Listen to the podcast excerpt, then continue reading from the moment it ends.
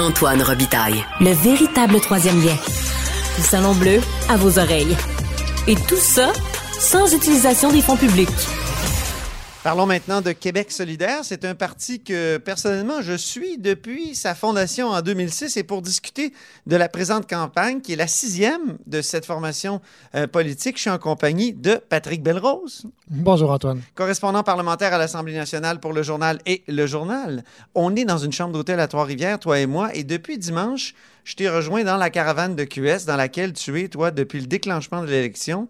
Euh, je voudrais savoir, question bien simple. Que penses-tu de cette campagne 2022 de Québec solidaire? Écoute, je te dirais pour, pour commencer que c'est.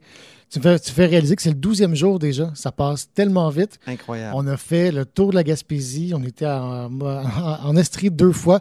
On est rendu en Mauricie. Des fois, j'ai de la difficulté à me souvenir où est-ce qu'on est rendu et où est-ce qu'on dort euh, ce soir. C'est le genre de, de cri qu'on entend dans, dans l'autobus. On est où? on est où? On s'en va où? C'est- on est quel jour? Puis qu'est-ce qu'on s'en va faire?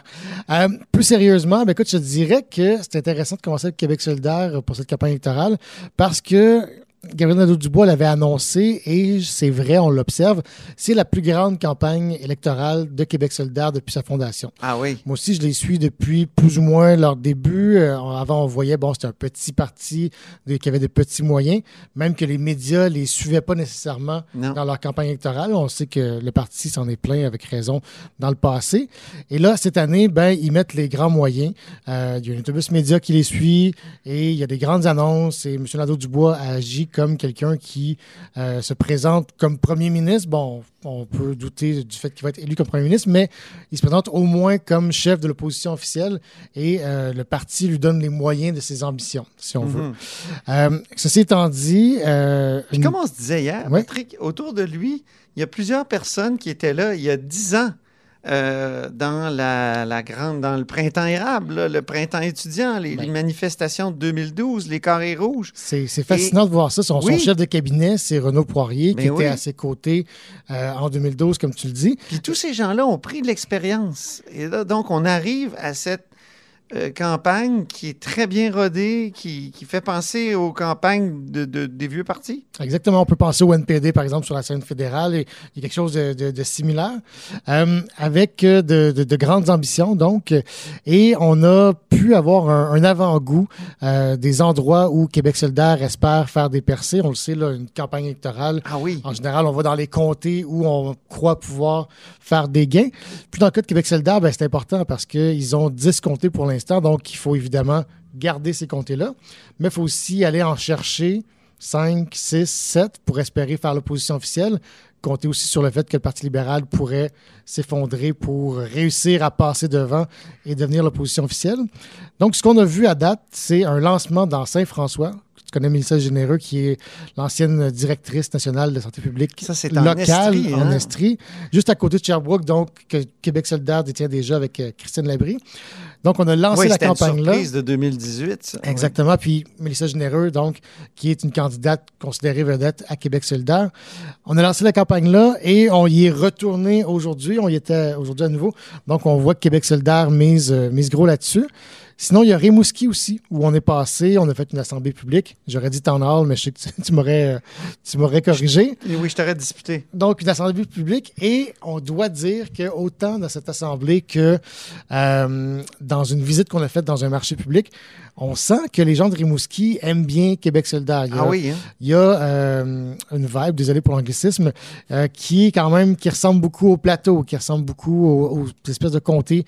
Québec solidaire, une atmosphère, tu as bien raison, où Québec solidaire a, ré- a réussi à faire des gains euh, déjà. Donc, pour Rimouski, il y a quand même euh, Puis en plus, certaines chances. l'ancien député euh, péquiste, là, Harold Lebel, oui. Harold Lebel, c'était presque un QSiste. Tu- as raison. Un gars qui s'occupait beaucoup des pauvres, des. des- Exactement, son, son discours, des- des- euh, son approche ressemblait petits. beaucoup à, à Québec solidaire. Absolument. Donc, Puis, euh, euh, il était élu depuis un bout de temps. Donc, on a l'impression que c'est un endroit où on peut faire des, gains. Euh, même chose, peut-être dans une moins grande proportion, je dirais, mais ça, c'est à vue de nez, dans Rivière-du-Loup, où il y a Myriam Ah oui. Lapointe-Gagnon qui s'est fait connaître avec le mouvement Ma place au travail. Oui, elle réclame des places en garderie. elle, Exactement. Donc, elle, a une belle notoriété. Reste à savoir, Rivière-du-Loup, on se souvient, c'était la DQ, c'est la CAQ présentement. Je suis moins certain s'ils vont réussir à, à faire une percée, mais ça reste à voir. Sinon, ben écoute, en Gaspésie, il faut voir, tu sais, Bonaventure, il y a Alexis Deschênes qui se présente pour le PQ, je suis- c'est moins certain un petit peu. Et Oui, juste il y a une terminer- bonne notoriété d'Alexis Deschênes. oui. Exactement. Et juste terminer par deux comtés qu'on n'a pas visités encore, mais pourtant, euh, Québec solidaire en parle beaucoup, Verdun et Saint-Henri-Sainte-Anne. Oh, Dans Verdun, on a vu un sondage récemment qui euh, les plaçait euh, en tête. Saint-Henri-Sainte-Anne, on croit aussi pouvoir faire d'une percée. Pourtant, Québec solidaire n'a pas encore euh, visité ces comtés-là. rappelons qui sont les députés actuellement de Verdun et Dans Verdun, c'est l'ancienne l'ancienne ministre euh, Isabelle Melançon. Et dans Saint-Henri-Sainte-Anne, Libérale. surtout, oui, Mm. libéral. Et euh, dans Saint-Henri-Sainte-Anne, surtout, c'est Dominique Anglade, donc la chef libérale.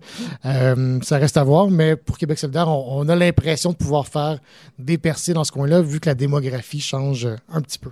Mais quand on veut élargir son électorat, euh, on veut, on, est tenté de se recentrer.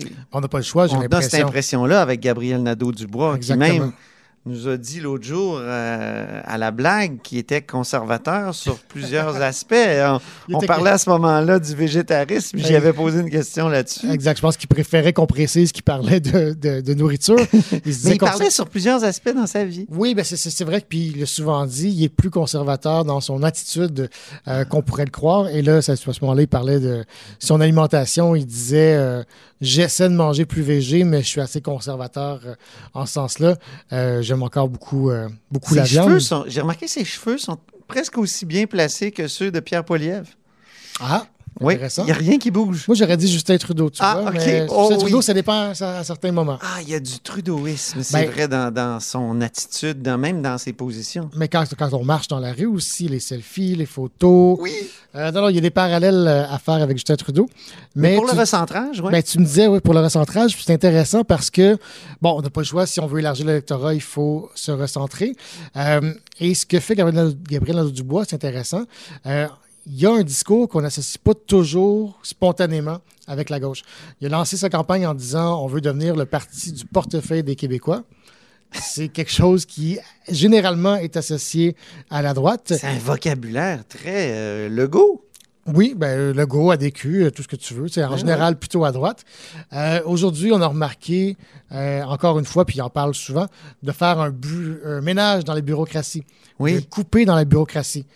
Encore là, c'est un discours qui est plus souvent associé à une certaine droite qu'à la gauche.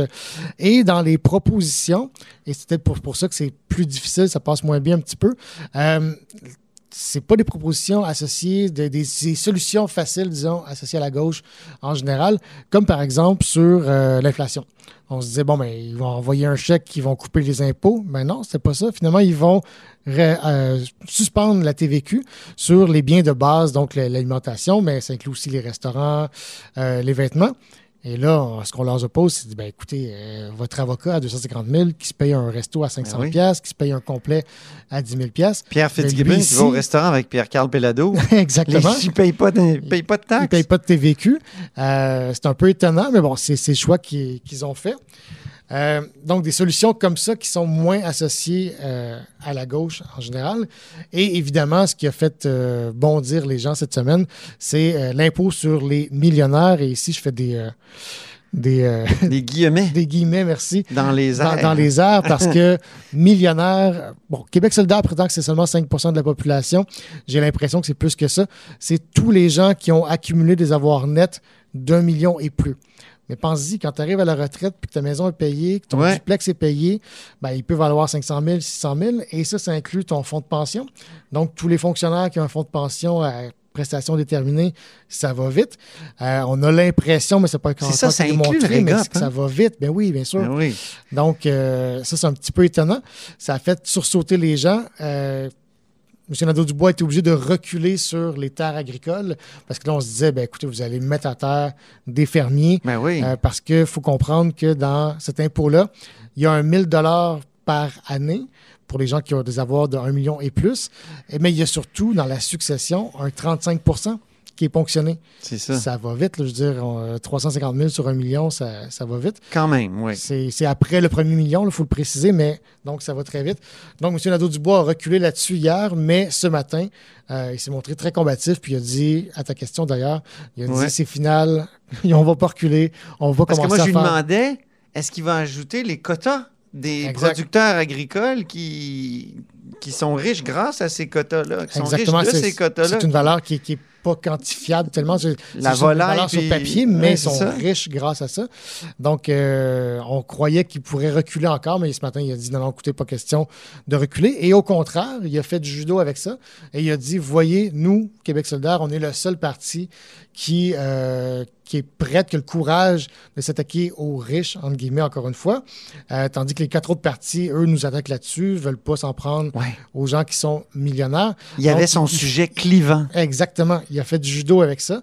Et euh, on a l'impression qu'il va aller dans ce sens-là, qu'il s'est aperçu que c'est une façon de se distancier, de se différencier. Mais il y a eu une moins bonne semaine. Pour son élargissement de tente, là. Il y a eu quand une moins veux, bonne- euh, élargir moins bonne la semaine. tente, euh, élargir ton électorat. Parce que l'autre sujet en début de, de semaine, c'était la surtaxe sur les véhicules polluants. C'est ça. Donc, ça aussi, ça fait, ça fait débattre. Moins bonne semaine. Par contre, je dirais, parle-en mal, parle-en bien, mais parle-nous. Ça se Ouais. peut que de, de devenir l'interlocuteur dans la conversation soit positif pour eux. Parce que la semaine dernière, moi, j'étais sur la caravane et je vais te faire une petite confidence, je m'ennuyais un petit peu. ah oui, Je hein? regardais la campagne électorale dans les médias, puis je me disais, bon, ben, cette conversation entre François Legault et Éric Duhem, c'est le sujet, c'est ah, c'est. Et les malheurs de Dominique Anglade. Dominique Anglade qui a une mauvaise campagne. Nous, on relayait les annonces, on avait des questions, on critiquait, mais c'était peu, il y avait peu d'impact dans la campagne euh, nationale du point de vue médiatique. Donc, cette semaine, ben, Québec solidaire a fait parler de lui. Ça peut être bon pour eux. Il va falloir voir est-ce qu'ils vont réussir à tourner ça d'une façon positive pour aller chercher euh, l'électorat. En terminant, tu as écrit un, article intéressant euh, sur le fait que Québec solidaire veut faire vieillir son vote. Ben, Il, va- il vise le vote gris. C'est intéressant, oui, le- on appelle ça le vote des grands-parents. Euh, ce qui est étonnant, c'est que bon, il y avait un discours de Gabriel Dubois, puis on nous soulignait que les gens plus aînés, ça pouvait leur parler, cette espèce de, de discours-là de euh, ramener les grands projets, euh, comme un peu à l'époque de l'évêque, de la nationalisation de l'hydroélectricité- pardon. Et on disait, nous, ce qu'on veut faire, c'est un peu la même chose avec la révolution transport, les grands chantiers de transport en commun. Et euh, ce qu'on nous explique euh, en off, c'est que, ou en tout cas en background, c'est que ben, on a un petit peu atteint une saturation chez les jeunes avec euh, 35% environ d'appui. Donc, il faut aller chercher euh, des appuis dans Et une ce autre sont des gens qui votent d'âge. pas. Et ce sont des gens qui votent pas, tu as raison. Donc, on se dit, ben, ce discours-là peut plaire euh, aux grands-parents des jeunes qui nous appuient. Hmm. Donc, on a un certain discours qui tente d'aller chercher ce vote des grands-parents. En tout cas, on va continuer à les suivre. Puis demain, c'est le cadre financier de Québec solidaire. Demain, ça va être les grosses questions. C'est là qu'on va savoir avoir euh, d'où vient- hein? d'où vient l'argent et surtout qu'est-ce qu'on coupe? Ouais. Parce que là, on annonce des milliards et des milliards et des milliards, mais il faut couper quelque part. On nous a déjà dit on va couper le troisième lien, on va couper euh, l'autoroute 25, mais il reste plusieurs milliards à aller chercher. Merci beaucoup, Patrick Belrose. Je rappelle que Patrick Belrose est correspondant parlementaire à l'Assemblée nationale pour le journal et le journal et que nous sommes à Trois-Rivières dans la caravane de Québec solidaire. Et c'est ainsi que se termine la hausse sur l'autobus en ce jeudi. Merci beaucoup d'avoir été des nôtres. N'hésitez surtout pas à diffuser vos segments préférés sur vos réseaux. Ça, c'est la fonction partage. Et je vous dis à demain.